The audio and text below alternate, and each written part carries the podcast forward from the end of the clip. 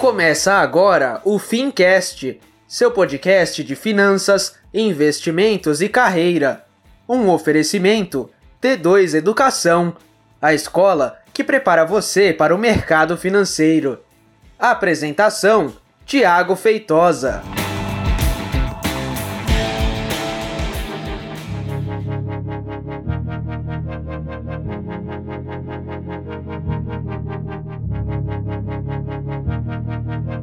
Muito bem, seja então muito bem-vindo e seja você muito bem-vinda a mais um episódio do Fincast. Eu sou o Thiago Feitosa e hoje eu tenho companhia no Fincast. Que beleza! Faz um barulho de alegria aí pra gente, editor. Muito legal, hoje eu estou aqui com o Kleber Stampf da Top Invest, que ele já tem uma cadeira cativa aqui na firma e aí de vez em quando ele vem aqui a gente grava uns podcasts. Eu tenho dois recados para a gente começar esse podcast antes de eu falar com você, Clebão. Olha só, você que está ouvindo a gente, é, eu sempre aviso, toda semana, que a gente filma a gravação do podcast e publica no nosso canal do YouTube. E hoje a gente tem uma novidade, ó. A gente está gravando em um cenário novo. Então, se você quiser ver como que ficou lindo o nosso cenário, vai no nosso canal do YouTube para você ver a gravação desse podcast. Aproveita para ver também a cara do Clebão que está no vídeo. e ó, para você que está vendo a gente aí no YouTube, quero lembrar que essa é a gravação do Fincast, que é o nosso podcast que vai ao ar toda semana e você pode ouvir em qualquer plataforma de áudio. Spotify, Deezer, SoundCloud, agregador de podcast e whatever. Beleza? Então, se você gosta dessa ideia, deixa aí um joinha. Clebão, obrigado por você ter vindo. Sempre uma honra estar aqui. E eu trouxe você aqui para me defender ou para terminar de me acusar. Para terminar de me acusar. Eu queria bater um papo contigo hoje. É, recentemente eu fiz um post no meu canal do YouTube, aonde eu compartilhei a minha carteira de investimentos. É, falei que tipo de ação eu tenho, quais são as ações que eu tenho e não, não tratei de fundamentos das empresas, mas é, trouxe alguns argumentos que justificavam a minha decisão. Tá? E não tenho pretensão de ser certo, também não era recomendação. O fato é que é, 100% da carteira é renda variável, tá? tem ações e fundo imobiliário. E aí eu recebi algumas mensagens dizendo que eu era louco, porque eu só tinha renda variável. Aí eu queria conversar com você hoje para perguntar para você o seguinte: você acha que eu sou louco ou você é louco junto comigo? Eu, eu, eu, eu, não, eu não sou tão louco como você. Eu sou um pouco mais conservador, tá? Vamos dizer que eu tenho 5% em renda fixa. Então, eu tenho 5% em renda fixa e 95% em renda variável. Só que, como eu sou mais conservador, eu diversifico um pouco mais a tua carteira, mas concentrado completamente em renda variável. Tá, é legal esse bate-papo porque é, é assim. É claro que eu, eu, disse no vídeo, inclusive, que não é nenhuma recomendação e é, todos os riscos que a gente corre são riscos calculados, né? Então não dá para dizer que eu tô com essa alocação com a corda no pescoço. Eu sei o que eu estou fazendo no sentido de o que eu acho que eu sinto falta, por exemplo, que hoje eu não tenho uma reserva de oportunidades. O que eu quero dizer com isso? Se o preço cai, eu não consigo abraçar porque eu estou sem caixa. Esse 5% que eu tenho em renda fixa é exatamente isso, uma reserva de oportunidade. Eu uso uma estratégia que se chama alocação inteligente de ativos. Então, basicamente, se a renda variável cair, provavelmente vai ter uma grande oportunidade. Então, esse 5% está lá guardadinho para aparecer uma oportunidade de poder comprar mais renda variável. E é importante que você falou que a gente está ciente dos riscos, a gente está bem consciente quanto a isso. Então, vale ressaltar também que a gente tem, além da dos nossos investimentos, da nossa carteira de investimentos, a gente tem sim uma reserva de emergência, qualquer coisa que aconteça, a gente não vai ficar desprecavido para ter que daqui a pouco vender no fundo toda a nossa renda variável, esse tipo de coisa. Acho que de acordo com a receita que a gente tem, a gente consegue fazer esse tipo de programação. A receita mensal que a gente tem em função do nosso trabalho, a gente consegue fazer essa programação. Eu costumo dizer o seguinte, Clebão, que mais importante do que o papel que você escolhe para investir, a ação e etc e tal, enfim, a renda fixa, seja lá o que for, mais importante é a consistência. O que, que você acha desse lance, cara? Eu acho que a consistência é uma das coisas mais importantes, porque a gente vive em ciclos econômicos. Então vão ter momentos de alta, vão ter momentos de baixa e a gente não tem o dom da clarividência. A gente nunca vai saber o que, que vai acontecer se a gente vai entrar no ciclo de alta ou no ciclo de baixa. Então, a consistência de estar aportando todo mês, fazendo novos investimentos, é muito importante. Inclusive, quando eu dava consultoria financeira, o pessoal vinha com valores gigantes para aportar em renda variável e sempre dizia: não, vai com calma. Começa aos pouquinhos, faz diversos aportes, divide esse valor enorme em dois, três anos para ir entrando na renda variável, justamente para pegar os diversos ciclos econômicos, comprar na baixa, comprar na alta, isso aí vai te ajudar bastante no longo prazo. Tá, e aí, com base nisso que você está me falando, eu quero te fazer uma pergunta. Eu sei que você, é, quando você faz seus investimentos, você usa uma estratégia muito parecida com a minha, que é o buy and hold, né? Que até o Pete Money lá chama de buy and... Buy and foda-se. Buy and foda-se. E que eu acho legal essa brincadeira e tal. É, eu quero te fazer algumas perguntas mais técnicas a respeito disso, que aliás são perguntas que a gente nunca, nunca parou para conversar. Primeira pergunta, é, você se preocupa em fazer preço médio? Eu não me preocupo em preço médio. Eu me preocupo. Pera, pera, pera. Para, para, para! Para tudo aí! Pra quem tá ouvindo, explica aí o que é o tal do fazer preço médio. O preço médio, basicamente, repente, é, é você tentar comprar ações daquela empresa quando ela caiu. Eu não me preocupo em uma empresa determinada cair, eu me preocupo mais na classe de ativos. Como eu tenho renda fixa, por mais que seja pouco, é renda fixa. Tenho fundos de investimento imobiliário, eu tenho ações no Brasil, tenho ações nos Estados Unidos, tenho fundos imobiliários nos Estados Unidos, me preocupo com a classe de ativos. Quando aquela classe de ativos está desvalorizada, eu vou comprar o que tem uh, menor valorização. E assim um preço médio automático. Eu não me preocupo, não, essa ação aqui caiu, eu tenho que comprar para fazer preço médio. Eu não acho isso inteligente. E outra coisa que eu não acho inteligente é ficar girando a carteira para se aproveitar daquele benefício dos 20, dos 20 mil reais para não pagar imposto de renda. Cara, essa era a próxima pergunta que eu ia fazer, você já está é, antecipando. É, isso aí o pessoal começa a entrar no marapuca e fazer, e a fazer rolo, né? Ele quer vender os investimentos para não pagar o imposto de renda que ele não tem que pagar. Então começa uma maracutaia sem fim e daqui a pouco, se uma ação dispara, você vendeu uh, uma ação para não pagar o imposto de renda, você tem que comprar ela no outro dia. E se essa ação abre com um gap de 10%? O que, que acontece com o investimento a longo prazo? Né? Então, eu sou contra maracutaia, eu sou contra o preço médio. Sou bem conservador nesse sentido de investimento a longo prazo.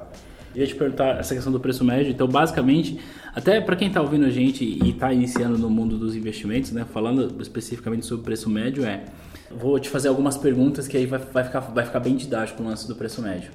Imagina que hoje a gente comprou uma ação da T2 por, sei lá, por 20 reais.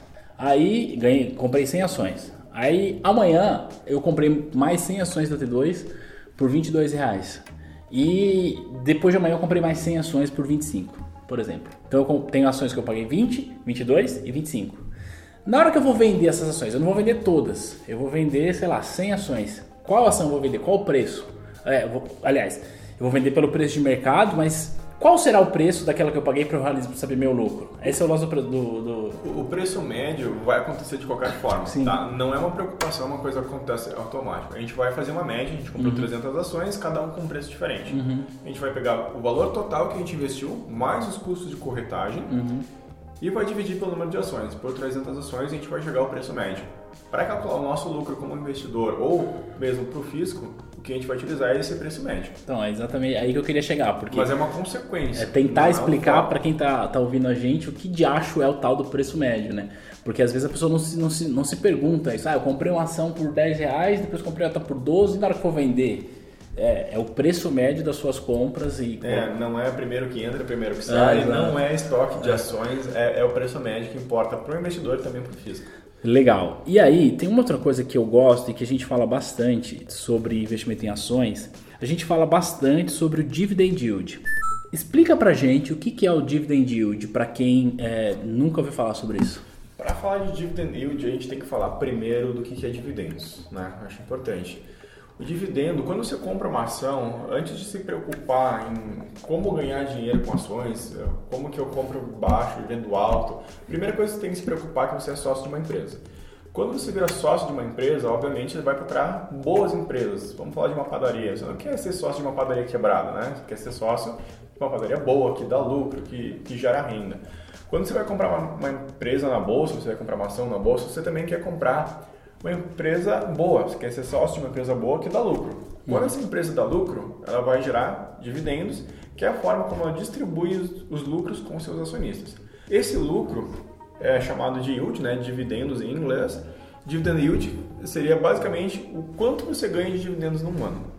Em percentual, em valor. É... Eu, eu, tudo que eu estou te perguntando, obviamente eu sei, mas é para a gente claro, deixar isso é... mais claro. Né? Cada empresa vai distribuir um valor em dinheiro referente às suas ações. E yeah. o dividend yield, que o pessoal fala, é o percentual mesmo que sai em relação ao preço da ação no momento de distribuição. Então vamos fazer um exemplo. Comprei uma ação por 10 reais, certo? E naquele ano eu ganhei 6 reais. Não, 6 reais é muita coisa, não vai ter isso nunca. Quero ser sócio dessa empresa aí. eu ganhei 60 centavos de rendimento de dividendos por esta ação de 10 reais. Então eu estou dizendo então que o meu dividend yield é de 6% ao ano, é isso? Exatamente, é 6% ao ano que fica a dica de é maior que a poupança. É, agora, ah, e é isento de imposto de renda, pelo menos por enquanto. Isento de imposto de renda por pelo menos por enquanto. Agora eu quero, aí eu vou chegar onde eu gosto de, de olhar com bastante carinho, que é uma coisa que poucas pessoas falam um negócio chamado yield on cost, ou seja, o rendimento que eu tenho com base no meu preço. Como que é essa história? É melhor olhar para isso do que olhar para o dividend yield? Como que é isso? Essa é uma grande polêmica, né? No mundo dos investimentos não tem nenhuma resposta que é A, B ou C. A gente vai ter sempre um depende. Então vai ter escolas de investimento que falam sobre o yield on cost, tem escolas de investimentos que falam sobre o dividend yield.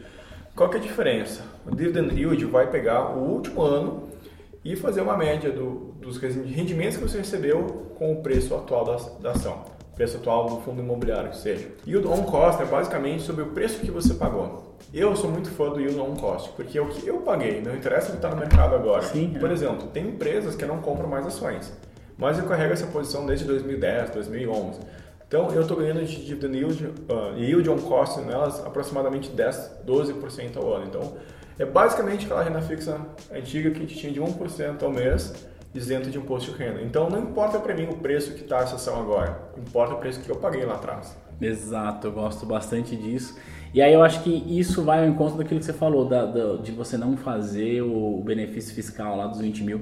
Vamos falar desse lance do, do benefício fiscal, a gente já falou, só para a gente contextualizar aqui, sobre o dividend yield, que é um, um, indicador importante sobre a carteira. Só que ainda você ainda não me respondeu a minha, a minha loucura, né? Se no atual momento, taxa de juros baixa, enfim. Mas a gente falou sobre o yield on cost e você deu aí uma pincelada que eu disse que seria a sua pergunta de fazer 20 mil reais. Para quem não está entendendo esse lance do benefício fiscal, funciona da seguinte forma: pessoa física, quando vende até 20 mil reais dentro do mesmo mês, independente dela ter lucro ou não, ela não vai pagar imposto de renda.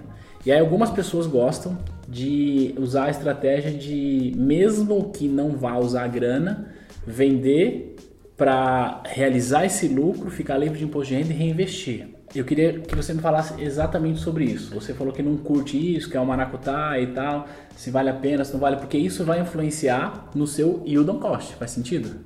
Vai influenciar no yield on cost e é uma maracutaia, porque você, o governo federal, a Receita Federal te deu um benefício de não pagar o imposto de renda e você está fazendo uma maracutaia, que é uma coisa que você não quer fazer para não pagar o imposto de renda.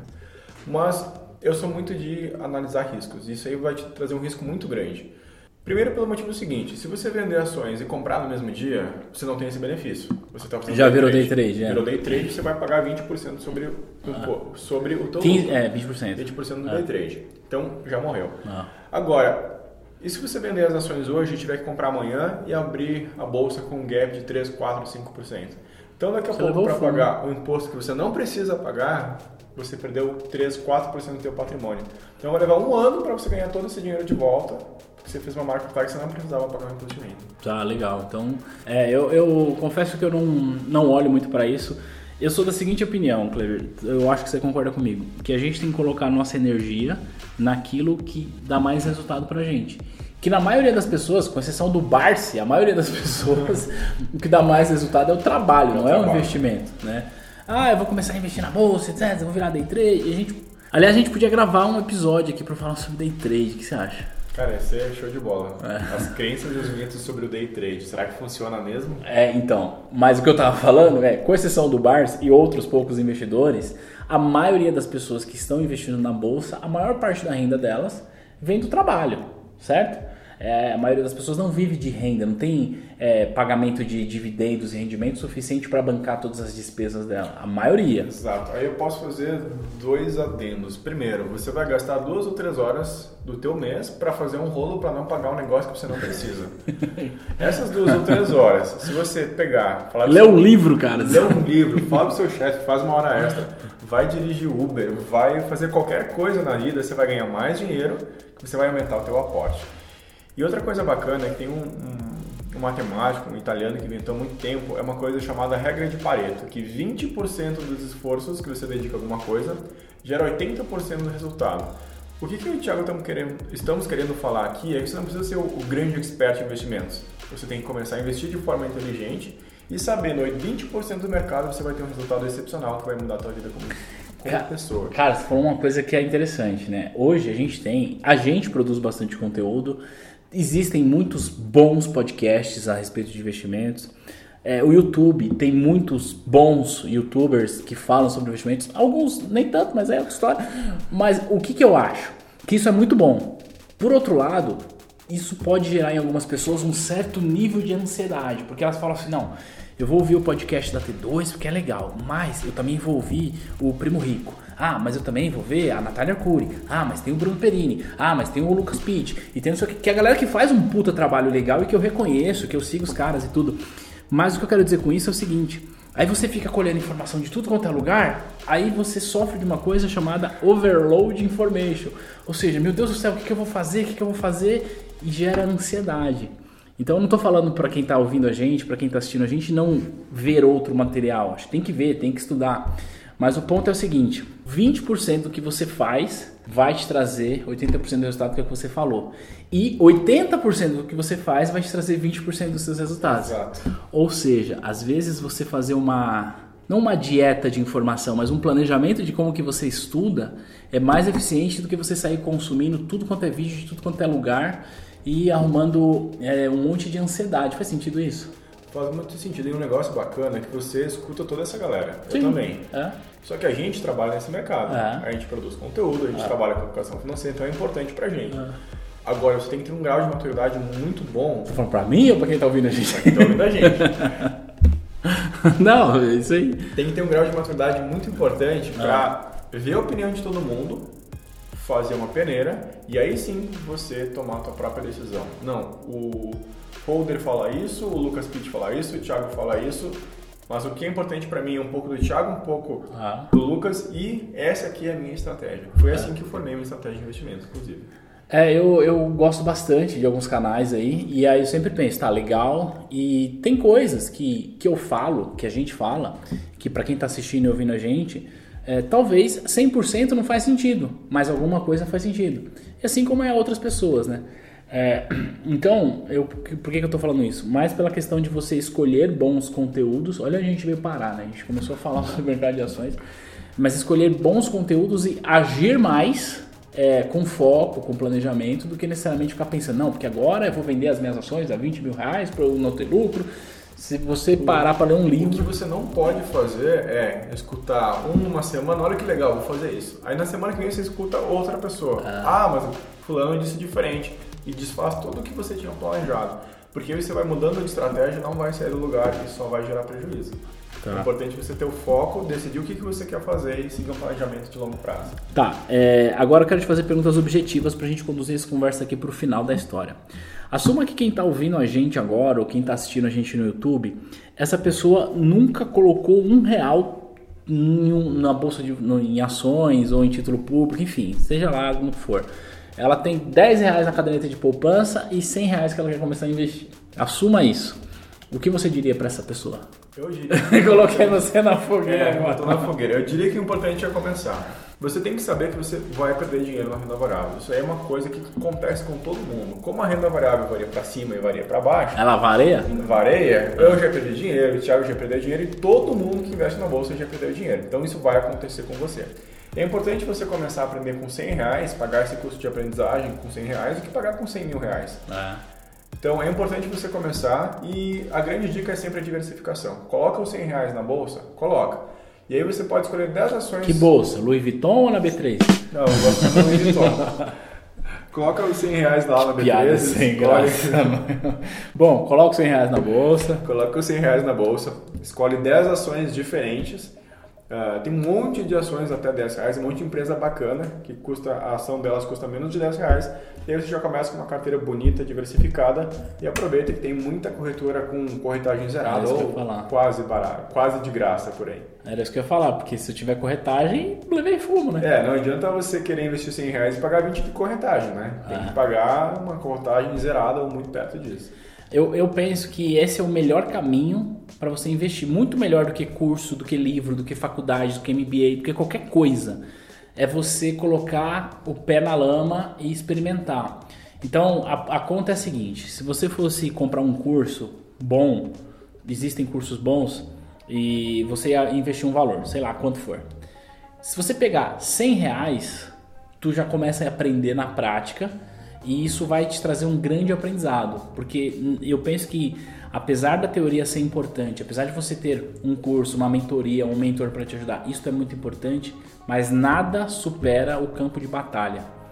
É, então eu acho que essa sua recomendação é bastante importante para que a gente possa fazer com que as pessoas experimentem.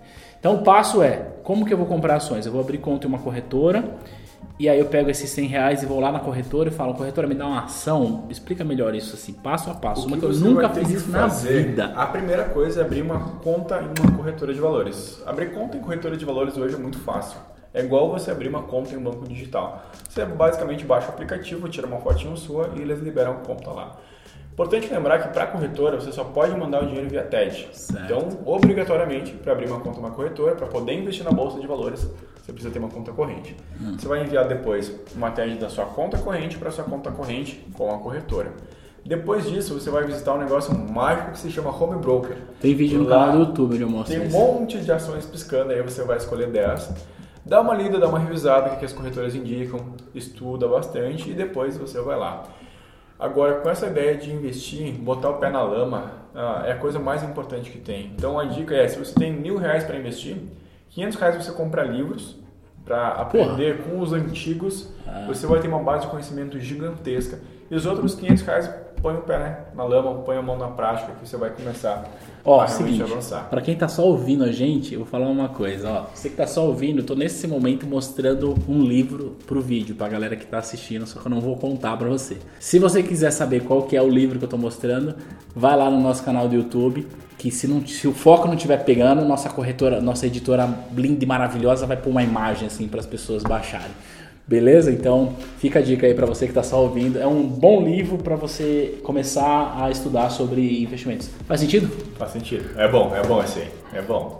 Agora, para não ser pura sacanagem quem está só ouvindo o podcast, aí eu vou salvar a pele do Tiagão, tá? Também vou dar uma recomendação. Legal. Tem um livro que é, é muito bacana e é um guia prático de como você pode começar a investir, como você pode começar a escolher suas ações é um livro de um brasileiro, um livro em português, que conta.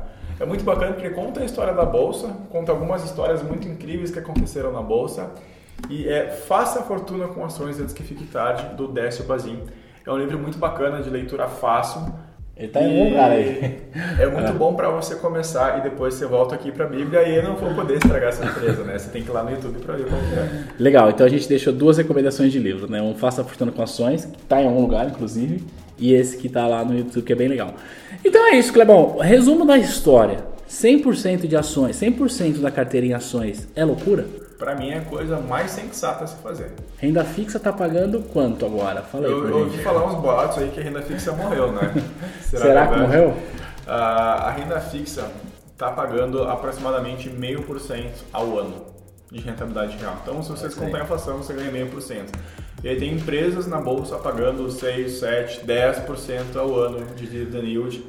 Tem fundo imobiliário que a renda variável é muito bacana também, pagando nessa taxa de. Tá, de mas aí é o seguinte: isso aqui que eu vou falar vai ficar para um outro episódio. A taxa de juros está virada para baixo, certo? Ou seja, a gente está com taxa menor histórica, menor taxa de juros da história e com a curva apontando para baixo. É, dá para eu explorar a renda fixa para fazer alguma especulação? Você vai me responder isso em outro episódio, não vai me responder agora não. Fica para a próxima então. Porque eu concordo que a renda fixa. Aliás, o, a gente já falou do Barça aqui, eu vou falar dele de novo, né? O Barça sempre chama a renda fixa de perda fixa, porque perda fixa. é a única certeza que você tem que você vai perder dinheiro. Só deixa eu dar uma provocada aqui, ó. Convido o pessoal a procurar quanto rende a renda fixa em países desenvolvidos como Suíça, Alemanha, Japão. Dá uma olhadinha qual é a rentabilidade real da renda fixa lá. É, uma das coisas que, que, eu, que eu penso bastante é o seguinte, cara. Em país desenvolvido, não existe esse lance de ah, o meu investimento rende 100% da LIBOR. Não tem isso. não tem isso. Só o Brasil que tem essa jabuticaba, porque a nossa taxa de juros sempre foi muito alta. Ah, 100% era, do DI. Era, era. É, então, acho que a gente precisa olhar para isso e entender que quando a gente fala em investimento, E aí tem uma responsabilidade social também por trás disso, né? Porque quanto mais a gente investe, mais a gente coloca, aloca capital em mercados eficientes. E com mais dinheiro em mercados eficientes, mais a gente gera emprego, mais a gente gera renda, mais a gente gera imposto, mais a gente melhora a vida das pessoas. Poxa, esse é um parênteses bacana. Olha só, a, a gente quando compra ação de uma empresa, a gente se torna sócio de uma empresa. Não é só uma glória ao capitalismo. Ah, porque eu tô ganhando dinheiro, eu sou... É, a, o importante de lembrar disso é que por que uma empresa lança ações na bolsa? Porque ela precisa de mais dinheiro para reinvestir no próprio negócio. Reinvestir no próprio negócio gera um ciclo virtuoso. A gente vai gerar mais emprego, a gente vai gerar mais renda. É a fábrica de calçado que o funcionário vai comprar uma casa, que vai comprar tijolo, que vai comprar uma televisão e assim gera um ciclo virtuoso e todo mundo ganha dinheiro assim. E na renda fixa é um dinheiro meramente especulativo que fica lá parado para realmente as grandes fortunas viverem de renda. É, eu penso que não existe nenhum país desenvolvido no mundo cujo mercado de capitais não seja pujante, né? Cara, legal, acho que esse papo tá ficando longo demais. A gente vai fazer o seguinte, nos próximos episódios a gente vai conversar sobre a morte da renda fixa, sobre day trade, tem bastante coisa pra gente conversar aqui. Beleza? Beleza. Se você que tá ouvindo a gente gostou desse podcast, tá gostando do conteúdo, vai lá na, na página da T2, digita T2 Educação, conversa com a gente pelo direct. Também vai no YouTube, se inscreve no nosso canal, porque além do podcast tem mais vídeos toda semana lá. Clebão, mais uma vez, obrigado por você estar aqui. Tamo junto, a gente Valeu, se fala no junto. próximo. Tchau, tchau.